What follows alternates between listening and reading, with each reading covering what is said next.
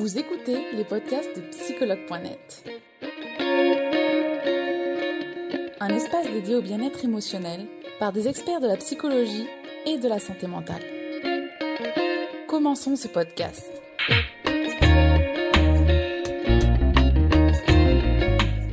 Bonjour Christine, bienvenue dans ce live. Bonjour Charlotte, bonjour à tous. Merci. Comment vas-tu? Ça va? Un peu tendu, mais c'est normal. C'est le premier live Exactement, avec plaisir. Tout va très bien se passer, Christine. Donc, bienvenue dans ce live avec nous et merci d'avoir accepté de faire ce live sur la dysmorphophobie, quand l'obsession corporelle, elle empêche justement de vivre. Euh, avant de commenter ce live, Christine, je vais te demander de te présenter aux utilisateurs et utilisatrices, s'il te plaît. Oui. Alors, donc, je suis Christine. J'ai Christine Nicolas, j'ai 47 ans. Euh, je suis maman de deux préados, euh, deux garçons. Donc, je suis euh, éducatrice spécialisée de formation. D'accord. Je suis devenue euh, coach en parentalité adoptive, euh, la méthode Adopt Parentalité de Joanne Lemieux, qui est très réputée dans le milieu de l'adoption des enfants. Euh, voilà, donc je suis la seule coach en France de cette méthode. Et donc, euh, par cette formation, je me suis euh, tournée vers le neurofeedback. Donc, je suis devenue trainer en neurofeedback, puisque je me suis euh, beaucoup intéressée au trauma, aux troubles de l'attachement. Et euh, donc, cette méthode est assez efficace voilà, dans, dans ce domaine. Voilà, et donc, euh, bah, par cette pratique du neurofeedback, euh, j'ai pu rencontrer euh, justement des problématiques très diverses, et notamment celle de la dysmorphophobie. Voilà, donc je suis située en Seine-et-Marne, dans le 77. D'accord. Tu fais du présentiel et du en ligne, les deux? Alors, je fais du présentiel essentiellement, puisqu'avec euh, le neurofeedback, euh, qui est une pratique, en fait, on utilise euh, une tablette, un logiciel et des capteurs euh, qu'on pose sur la tête afin de récolter des infos. J'ai besoin d'être avec la personne. Voilà. D'accord, merci, merci pour cette explication, Christine. Alors, justement, on va en venir à la dysmorphophobie. Sache qu'il y a eu beaucoup de questions sur déjà ce que c'était. Ah. Donc, d'ailleurs, Christine, la dysmorphophobie, qu'est-ce que c'est? Alors, la dysmorphophobie, justement, c'est pas très connu. Euh, donc, en fait, c'est quand on a une préoccupation, euh, on va dire, euh, qui devient obsessionnelle, qui devient excessive de son apparence. Voilà. Donc, on va. C'est plus qu'un complexe, parce qu'avec un complexe, on peut réussir à, voilà, vivre avec euh, tranquillement. On sait qu'il y a une petite partie de son corps qu'on on n'aime pas trop, mais bon, on, on arrive à composer. Alors que la dysmorphophobie, euh, c'est une obsession euh, phobique, hein, c'est de l'ordre, euh, donc c'est type néphrotique. Donc, euh, on va dire que c'est une obsession voilà, qui concerne un ou plusieurs défauts de l'apparence. Donc, c'est surtout situé au niveau de la tête, du visage. Donc, la personne va s'attarder sur une petite ride, le nez, les oreilles, euh, des cicatrices. Ça va être euh, les oreilles, euh, ça peut être un début de calvitie pour les hommes euh, ou les femmes hein, parfois, une perte de cheveux, et ça va devenir vraiment un problème, euh, voilà, qui va être obsédant et qui va prendre toute la place. Voilà. Donc c'est pas très connu. Euh, parfois le défaut euh, il est réel, c'est-à-dire il y a une petite imperfection, euh, alors que quelqu'un de l'extérieur peut juger comme assez légère. Ouais. Mais parfois, c'est carrément délirant. C'est-à-dire que la personne peut se dire je suis énorme, je, je suis difforme, alors qu'elle a une silhouette, on va dire, qui n'est pas inquiétante plus que ça. Donc, c'est son regard, en fait, sur soi qui est vraiment euh, complètement euh, déformé. D'accord. Alors, justement, quels sont les signes de la dysmorphophobie au quotidien Bah, alors, au quotidien, on n'est euh, pas très loin des symptômes des, des TOC, des troubles obsessionnels compulsifs. hein. Donc, on va passer des heures, par exemple, devant le miroir, à s'inspecter, à vraiment euh, regarder en détail euh, ce défaut, enfin, ce qu'on juge un défaut. Et puis, on, va surtout essayer de le camoufler à tout prix. Donc, on va chercher euh, des parades. Ça va être euh, du maquillage pour les cicatrices ou l'acné, par exemple. Donc, euh, ça va, voilà, ça va prendre beaucoup de temps. On va surtout passer beaucoup de temps à inspecter que le défaut ne grandisse pas ou ne s'étende pas. Et puis, voilà, une façon de le camoufler, de le cacher, hein, parce que la personne ressent un profond mal-être, vraiment un malaise vraiment intense. Grande souffrance. elle se sent vraiment défigurée, voilà, difforme. Et ça peut bah, pousser la personne soit à avoir des conduites de repli sur soi total, soit de changer ses habitudes, par exemple au lieu de sortir euh, en pleine journée, voilà, quand il fait beau, ou enfin quand s'il pleut par exemple, quelqu'un qui a vraiment euh, euh, fixé sur son visage va se maquiller, elle va pas sortir quand il pleut pour pas faire couler son maquillage. Donc voilà, donc ça va entraîner des conduites comme ça. Elle va se comparer beaucoup. Et elle va aussi bah, consulter souvent des praticiens, de nombreux praticiens, des dermatologues, des chirurgiens esthétiques. Voilà, c'est un peu voilà, le, le, risque. Et puis aussi passer des crèmes, essayer de tellement passer de crème qu'elle va se blesser. Enfin, voilà. D'accord. Merci euh, Christine. Alors, est-ce que ce trouble, justement, il touche majoritairement des ados, des jeunes et pourquoi? Alors, en fait, ce trouble, il touche que très peu de la population, c'est-à-dire entre 1 et 3% euh, C'est essentiellement alors, euh, des femmes et puis ça commence souvent à l'adolescence. Hein. Euh, donc en fait, on peut parler euh, d'un terrain euh, héréditaire, phobique, mais en fait, au niveau des causes, il y a encore, voilà, il y a encore des, hypothèses qui se font, mais il n'y a rien de, précis. Voilà. Donc, ça peut aussi venir du passé. Donc, c'est pour ça qu'on questionne pas mal la personne sur son vécu parce que euh, elle aurait subi des moqueries à l'école, vous voyez, ou des sévices aussi, euh, bah, ce qui entache énormément l'image de soi. Euh, ben voilà, ça prépare un peu une prédisposition à, développer cette phobie. Et quelles sont les conséquences de ce trouble? Ben, Les conséquences, c'est un malaise intense déjà. Hein. on s'enferme en fait dans son obsession parce qu'en effet, on perd beaucoup de temps euh, bah, à se regarder, à se camoufler. Euh, et malheureusement, bah, ça entraîne euh, une solitude, souvent une grande solitude, puisque il a été quantifié qu'à peu près 60 70% en fait de ces personnes vivent seules. Donc en plus de provoquer ben, sentiment de rejet de soi, de dégoût euh, de, son corps, euh, on se cloître et donc on se coupe des relations sociales. Donc on sort peu, on va pas avoir trop d'amis, euh, on va pas chercher à, voilà, à être en interaction avec d'autres personnes, à pas sortir avec l'esprit léger. Et 60% de ces personnes ne travaillent pas.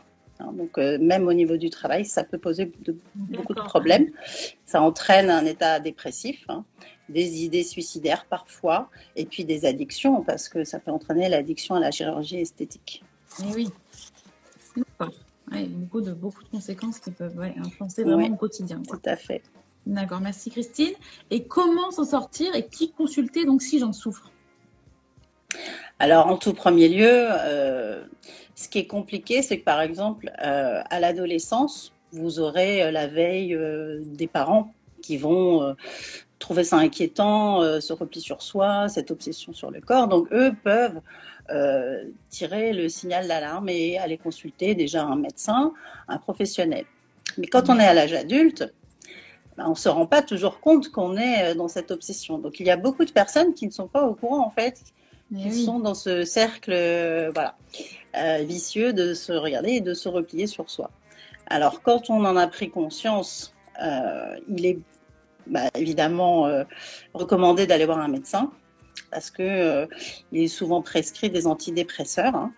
Euh, et puis après, consulter un spécialiste et TCC, thérapie cognitivo-comportementale.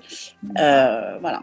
Et aussi d'autres pratiques, comme moi, celle que je pratique, puisque c'est dans ce cas-là, dans cette situation que j'ai eu affaire à, à ces personnes, avec le neurofeedback.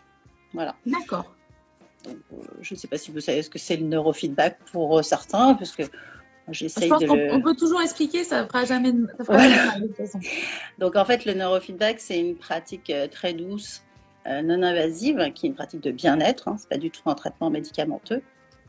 Et donc le neurofeedback, on va utiliser et on va dire identifier l'activité électrique de votre cerveau. Pour ce faire, on va utiliser une tablette avec un logiciel expert euh, c'est de la technologie avancée. Hein. Euh, on va poser des capteurs uniquement pour chercher des informations sur l'activité électrique. c'est comme un électroencéphalogramme, puisqu'on va prendre 256 informations à la seconde. Ces informations vont être transmises dans le logiciel, et le logiciel, lui, va renvoyer un feedback, donc un retour, par le biais d'une coupure sonore, puisque vous êtes en train d'écouter une petite musique de méditation. Donc chaque fois que le cerveau perçoit cette coupure, il comprend qu'il y a une instabilité, on va dire. Donc il va se réguler tout seul, il va s'autocorriger avec ce feedback. Et euh, donc ça va permettre en fait, euh, on va utiliser la neuroplasticité, donc c'est-à-dire la capacité d'un neurone à faire autrement, à donner une autre réponse au même stimuli. Et le cerveau va être plus souple, plus résilient. Il va se permettre euh, ben, de d'être euh, plus calme. Donc, ça va entraîner ben, justement un changement euh, au niveau de la gestion émotionnelle. Donc, c'est pour ça qu'au niveau de la dysmorphophobie, c'est intéressant parce qu'évidemment, cette phobie provoque beaucoup d'anxiété. Hein, beaucoup de, malaise, des émotions voilà, diverses et variées. Donc le neuro va vraiment aider à ce niveau-là. D'accord. Alors, du coup, euh, je ne sais pas si j'ai loupé ce, passage-là, mais est-ce que ça dure dans le temps? C'est combien de séances? Est-ce que... Alors, le neurofeedback, on va dire que s'adapte à chaque cerveau. Alors, c'est comme si vous faisiez euh, du sport avec votre cerveau. Donc, c'est pour ça que moi, je suis trainer, entraîneur de cerveau. Euh, donc, le cerveau, il va s'entraîner. Plus il va s'entraîner, plus il va être souple. Donc, il y a des personnes. Alors, moi, j'ai eu un cas où c'était un ado. Il a fallu deux séances pour que euh, cette phobie euh, disparaisse, puisque euh, quand sa maman m'a alerté, bah, il était cloîtré dans sa chambre, enfermé en plus avec l'addiction aux jeux vidéo. Ah il se voyait énorme, donc il mettait des vêtements vraiment trois ou quatre tailles au-dessus. Ah ouais. Il ne sortait plus, il n'allait pas jouer au foot avec ses copains. Il n'allait jamais déjeuner en famille, euh, au fast-food, ni avec ses amis. Euh, il ne pratiquait plus de sport. Donc voilà, simplement parce qu'il se trouvait vraiment euh, difforme, beaucoup trop gros. Mmh. en deux séances, donc en plus de l'accompagnement que, que j'ai pu apporter, eh bien, sa maman était vraiment ravie. Elle a trouvé ça vraiment très rapide, euh, qu'il reprenne une vie sociale, qu'il demande à rester avec ses copains le midi, etc. Voilà. Donc là, vraiment, euh, ouais, ça a été très rapide. Mais c'est vrai que voilà, je pense qu'il faut au minimum 3-5 séances déjà, euh, même si on perçoit un changement vraiment dès la première séance. D'accord. D'accord, merci Christine d'avoir expliqué tout ça. On va regarder s'il y a donc des questions qui ont été posées depuis ce matin. Alors, j'ai vu bien qu'il y en avait. Euh, alors, est-ce que la dysmorphophobie, ce sont des douleurs que nous somatisons? Alors, la somatisation, évidemment, c'est euh, le fait d'exprimer par son corps euh, les choses qui sont refoulées, voilà, des événements. donc, on parlait de terrain phobique héréditaire tout à l'heure. si en effet on prend en compte qu'il y a une part de transmission familiale de vécu euh, voilà, plus ou moins traumatique.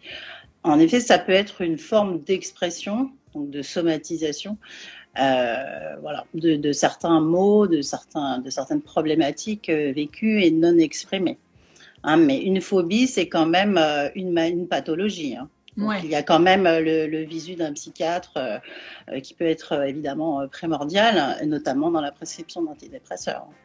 D'accord, d'accord. Merci Christine. Alors, on a une autre question. Euh, j'ai fait trois opérations de chirurgie esthétique car je ne supporte pas mon nez. Est-ce qu'on peut parler de dysmorphophobie ici? Alors, euh, théoriquement, les chirurgiens esthétiques euh, sont censés quand même vous questionner et puis brosser quand même une, image de votre psychologie quant à ces opérations. C'est-à-dire, qu'est-ce que vous recherchez? Est-ce qu'il y a en effet un défaut réel euh, qui peut être gênant. Euh, voilà, donc déjà au niveau des chirurgiens esthétiques, ils ont vraiment un vrai travail de découverte de la réelle euh, motivation de cette opération ah chirurgicale. Après, évidemment, si l'opération est réellement non réussie, bon, ça il faut voir avec son, chirurgien, mais c'est vrai que si plus euh, ça va au niveau des, opérations et plus on recherche encore euh, la perfection. Enfin, il y a une, quête voilà, de, perfection qu'on s'est ancré euh, dans la tête. Là, je pense qu'il faut se questionner justement sur qu'est-ce qu'on recherche vraiment parce que euh, aujourd'hui ça peut être euh, le nez, demain ça peut être les seins, eh après-demain ça peut être simplement des fois c'est la musculature, tout simplement la personne fixe là-dessus. Donc je pense qu'il y a voilà, une vraie découverte avec le praticien de chirurgie esthétique aussi. D'accord, merci Christine. On a Lucas qui nous dit est-ce qu'on peut avoir cette phobie depuis tout jeune, 4-6 ans, du fait d'une peur du regard de l'autre?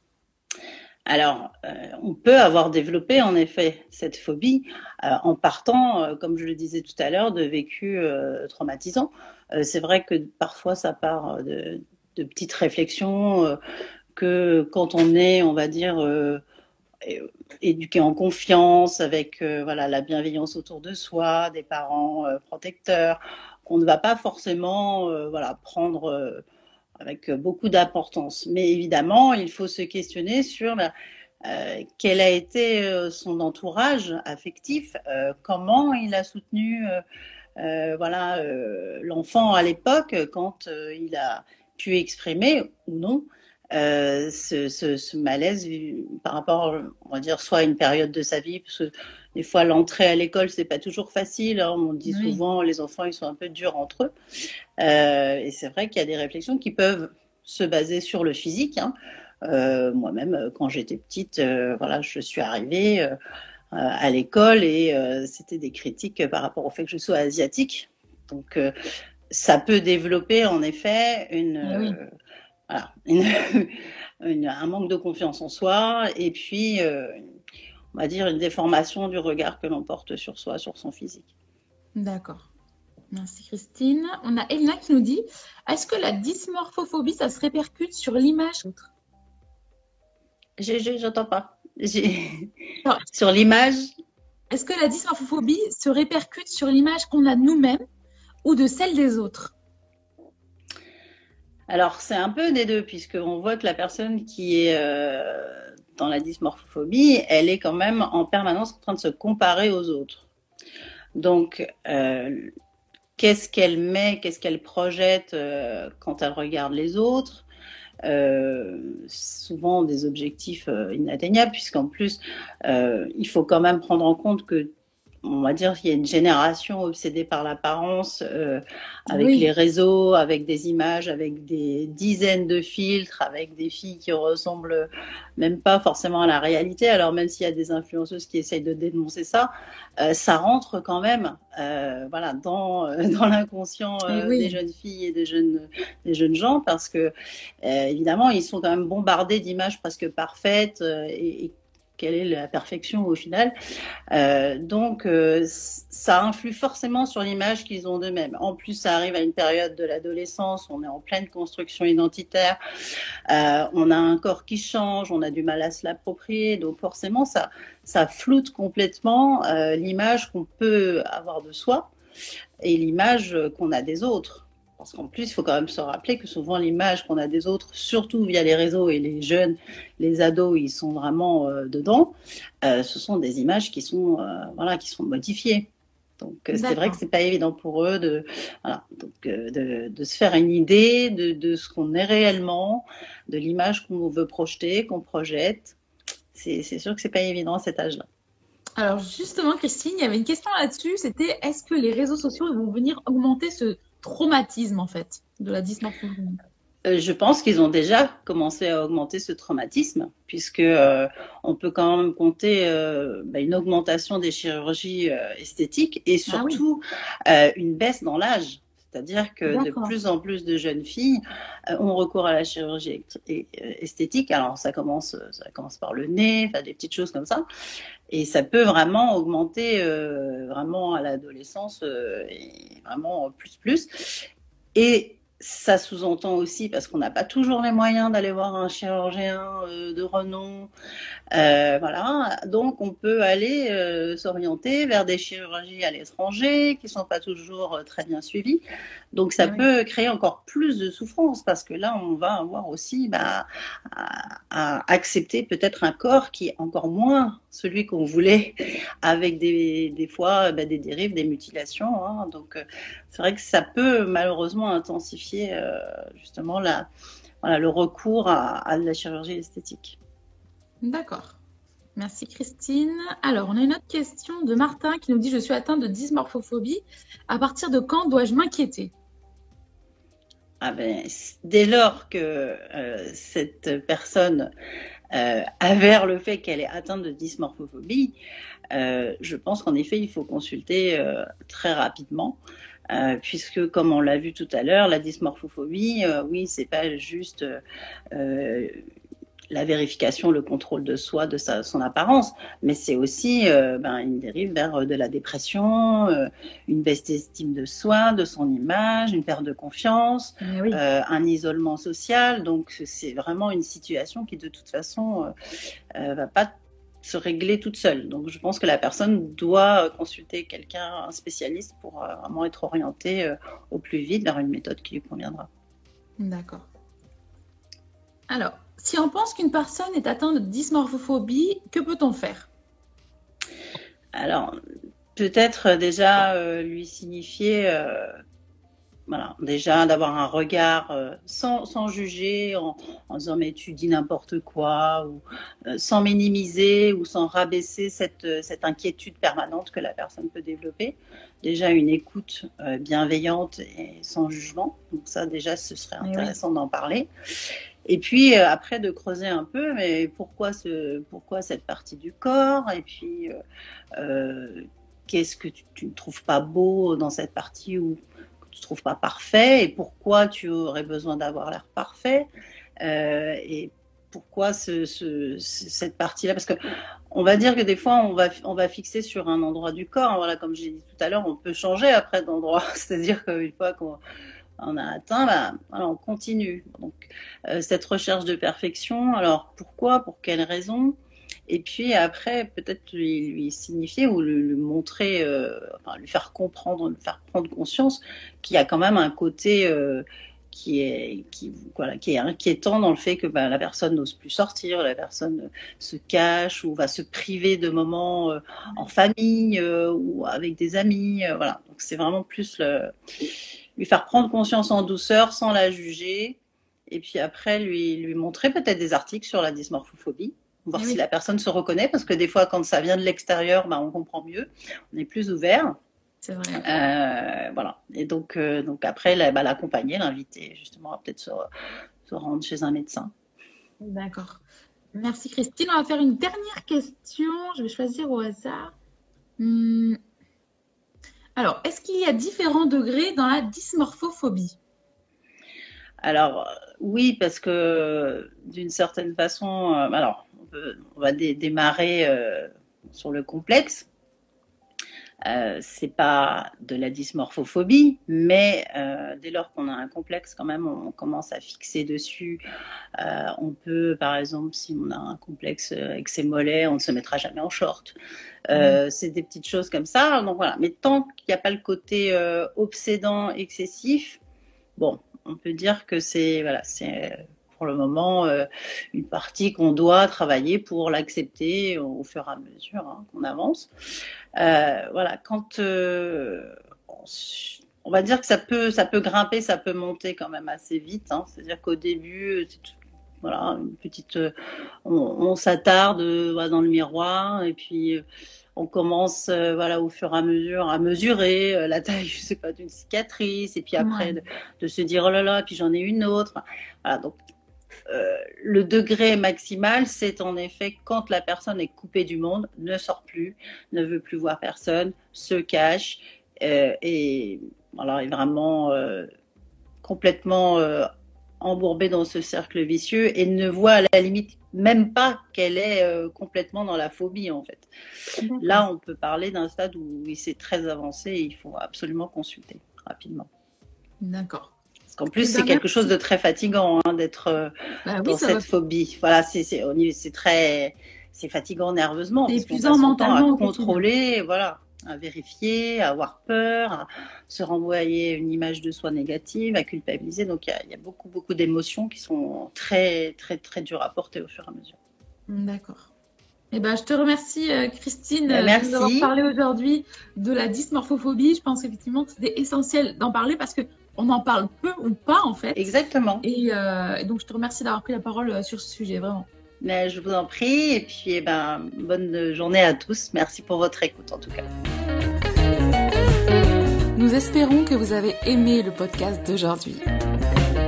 Souvenez-vous que tous ces sujets sont disponibles sur notre site psychologue.net et que vous pouvez également voir la vidéo complète sur l'Instagram TV sur psychologue.net. Rendez-vous dans notre prochain podcast.